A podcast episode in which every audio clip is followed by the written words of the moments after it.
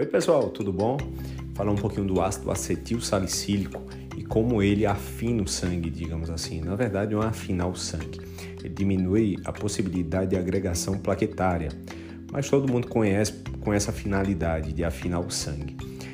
E ele é utilizado em uma dose baixa em, em pessoas que têm risco para infarto agudo do miocárdio. Por quê? Porque como ele tem ação também anticoagulante, antiagregante, na verdade, ele impede a formação de coágulos, de trombos. E essa é a principal forma como o infarto ocorre, a formação de um pequeno trombo lá nas artérias coronárias e assim o fluxo sanguíneo não vai, não vai acontecer, não vai passar o sangue e uma parte do tecido cardíaco morre.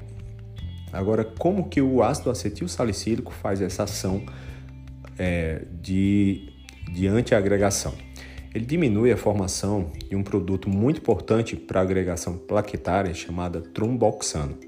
Lembra que o ácido acetil salicílico, assim como outros anti-inflamatórios não esteroides, eles bloqueiam as COX, as enzimas ciclooxigenases do tipo 1 e 2, e assim impede a formação de prostaglandinas e também tromboxano, principalmente quando bloqueia as duas a ciclooxigenase do tipo 1 é a principal é, produtora, a enzima que produz o tromboxano. Sendo assim, o ácido acetil salicílico impede a formação tromboxano e vai impedir, com isso, a agregação plaquetária. E isso diminui a possibilidade também do infarto ocorrer, porque vai diminuir a formação de trombos. Então não tem nada de afinar o sangue, não tem não tem esse propósito afinar o sangue, mas sim diminuir a possibilidade da formação de trombos.